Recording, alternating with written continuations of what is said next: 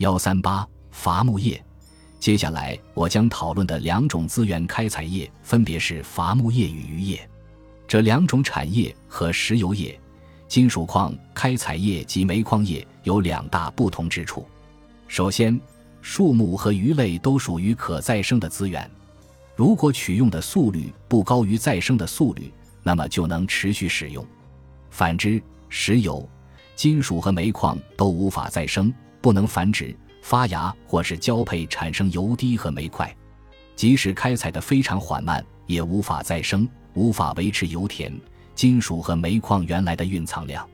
其次，在伐木业和渔业，人类索取的树木和鱼类都是对环境影响重大的事物，所以不管是砍伐树木还是捕鱼，都会对环境造成破坏。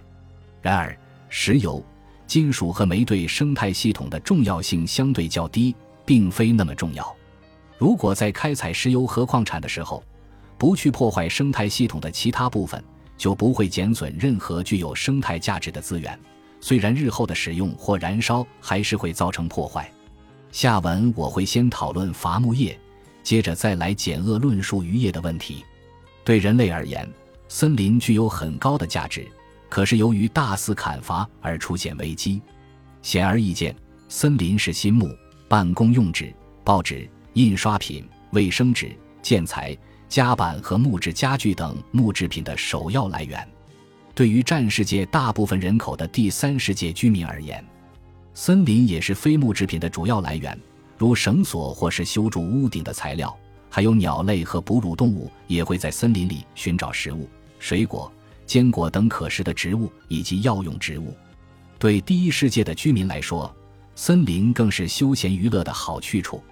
森林是世界上举足轻重的空气过滤器，为我们除去一氧化碳等空气污染物。它和土壤也是吸附碳的主要场所，而滥伐森林减少了碳吸附，从而部分导致全球变暖的后果。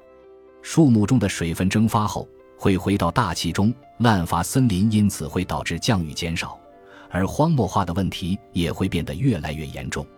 树木还有保持水土的功能，可使地表免遭泥石流侵蚀和被雨水冲刷的威胁。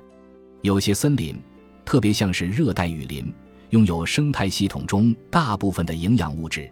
森林被砍伐殆尽后，徒留贫瘠的土地。此外，森林还为陆地上大多数生物提供栖息地。例如，热带雨林虽然只占地表面积的百分之六。却拥有陆地上百分之五十到百分之八十的动植物的物种。鉴于森林具有如此高的价值，伐木者也发展出很多种方法，用以减少伐木对环境所造成的负面冲击。他们的做法有下列几种：只砍伐特别挑选的有用树种，保全森林的其他部分，而不是砍光整片森林。砍伐的速率以可持续经营为本。使得树木的再生率等同于砍伐率，只砍伐小片林木。由于砍伐区域周围被森林包围，种子很容易在此地生根发芽。再砍伐出种植新的树木。如果是贵重的林木，可通过直升飞机将木头运下山，而不是伐木辟路用卡车来载运。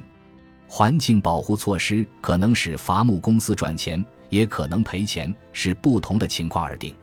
下面两个例子可说明这两种截然不同的结果，一个是我的朋友艾洛尔希尔斯最近的遭遇，另一个则是林业管理委员会的运作。艾洛尔希尔斯并非他的真名，而是化名。下文会点名这样做的原因。他是亚太地区某个国家的公民，我曾在那里做过田野调查。六年前我们初次见面，在办公室，他的活泼、好奇、快乐、幽默、自信。独立和聪慧一下子吸引了我。他还曾一个人赤手空拳摆平了一群暴动的工人。夜里，他在陡峭的山路跑上跑下，来回奔波于两个营地之间做协调工作。我们在一起交谈，还不到十五分钟，当他听到我写了一本有关人类性欲的书，就立马哈哈大笑起来，说他现在更愿意听我谈论性而不是鸟。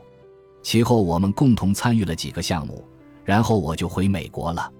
两年后，我又来到他的国家，再次见到艾洛尔希尔斯。他看上去像是变了个人。讲起话来有些神经质，眼睛东张西望，似乎在害怕什么。我们在首都的一个会议厅里谈话，我将在那里为政府官员演讲。奇怪的是，这里这么安全，他看上去还是很害怕。我们先聊了聊当年的工人暴动、山中营地，还有性方面的话题。然后我问他这两年过得如何，他跟我讲了下面的故事：艾洛尔·希尔斯换了份新工作，在一个阻止砍伐热带雨林的非政府机构就职，在东南亚热带地区和太平洋岛屿，主要是跨国伐木公司在大规模砍伐森林，他们的子公司遍布多国，但总部主要设在马来西亚和韩国。他们先通过签订租约，从当地人手中获得砍伐林木的权利，然后出口原木，对砍伐后的林场不做造林工作。原木经过切割和加工处理，价值翻了数倍。也就是说，木材成品的价格远远高于原木。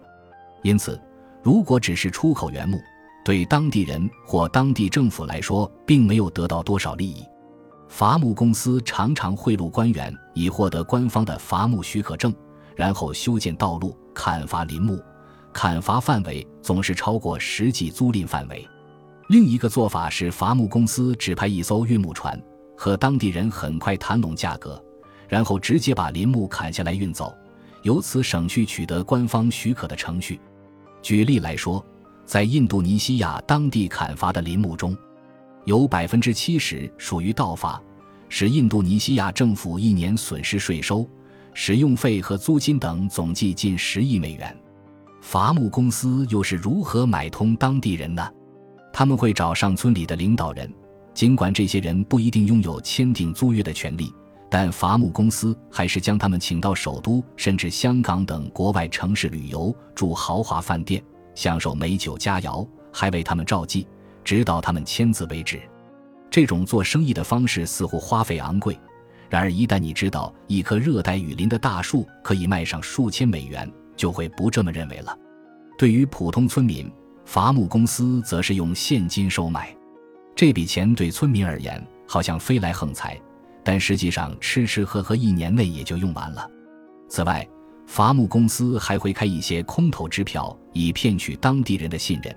比如重新造林、兴建医院等，在印度尼西亚婆罗洲、所罗门群岛等地，广为人知的事件是伐木公司向中央政府取得许可前来砍伐森林。当地人知道此举将对他们不利，于是试图阻止。他们封锁道路、火烧锯木厂，伐木公司只得请求警察和军队协助，伸张他们的权利。我也听说有伐木公司扬言要杀死反对派们，艾洛尔·希尔斯就是其中一个反对派。伐木公司威胁要杀他，但他不为所动，因为自信能够保护自己。但他们又威胁要杀死他无反抗能力的妻儿。他知道，如果自己外出工作，妻儿就可能会遭遇不测。为安全起见，他把妻儿送往国外，自己只身一人。时时的警戒可能会突如其来的暗杀，这就是他为何变得神经紧张，全然丧失了以前的快乐和自信。就像我们先前质问矿产公司一样，我们不得再问为什么伐木公司会做出这种丧尽天良的事。答案显然和矿产公司的一致，这么做是因为有利可图。伐木公司这种行为也同样受到下述三个因素的驱使：经济因素。伐木公司的企业文化以及社会和政府的态度。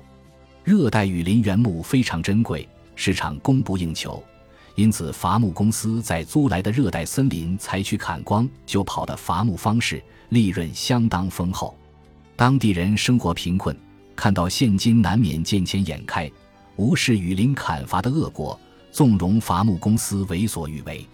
林业部的官员缺乏伐木公司的国际视野和雄厚财力，不了解木材成品的价值，经常为一点蝇头小利出卖国家的森林。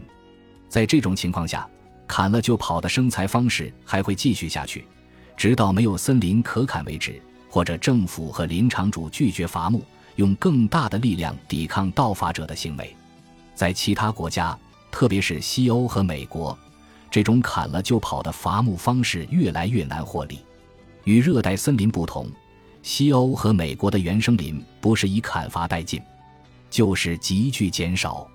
大型伐木公司在拥有产权或是签订长期租赁合同的林场进行作业，因此从经济角度出发，会采取可持续经营的方式。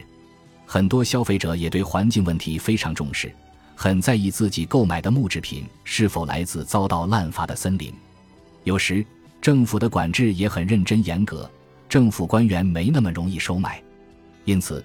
西欧和美国的一些伐木公司越来越担心的，不仅是能否与低价竞争的第三世界制造商一争高低，而且担心自己的生存，或者担心自己能否获得社会许可。有些伐木公司采取很好的做法，希望获得大众的承认，但是他们发现，自己的声明在社会大众眼中可信度并不高。例如，很多木制品或纸制品在出售时贴有保护环境的声明标签，如每砍一棵树重植两棵树。然而，根据调查，在八十个这样的声明中，有七十七个无证据可查，另外三个只有部分证据。如果有人对这些声明提出质疑，他们索性就将其撤销。不幸的是，大众对伐木公司的这些声明已经不予关注。伐木公司除了对自身的社会许可和可信度忧心忡忡外，也担心森林资源的衰竭问题，因为这是他们生意之根本。在过去的八零零零年里，超过半数的原生林被砍伐或遭到严重破坏，这其中又有一半发生在近五十年内，如伐林辟地，以及全世界的纸消耗量比一九五零年翻了五倍。在森林严重破坏的情况下。我们对木制品的消耗却在与日俱增。砍伐林木通常只是连锁反应的第一步。伐木公司在林场修完道路后，偷猎者就会沿此路潜入森林，之后又会有人来这里非法居住。目前，全世界的森林只有百分之十二位于保护区。最糟糕的情况是，不到几十年，那些保护区外容易进入的森林就会被砍伐殆尽。而最好的情况，则是森林得到良好的经营，一小部分林场生产的树木足以持续满足人类的木材之需。本集播放完毕，感谢您的收听，喜欢请订阅加关注，主页有更多精彩内容。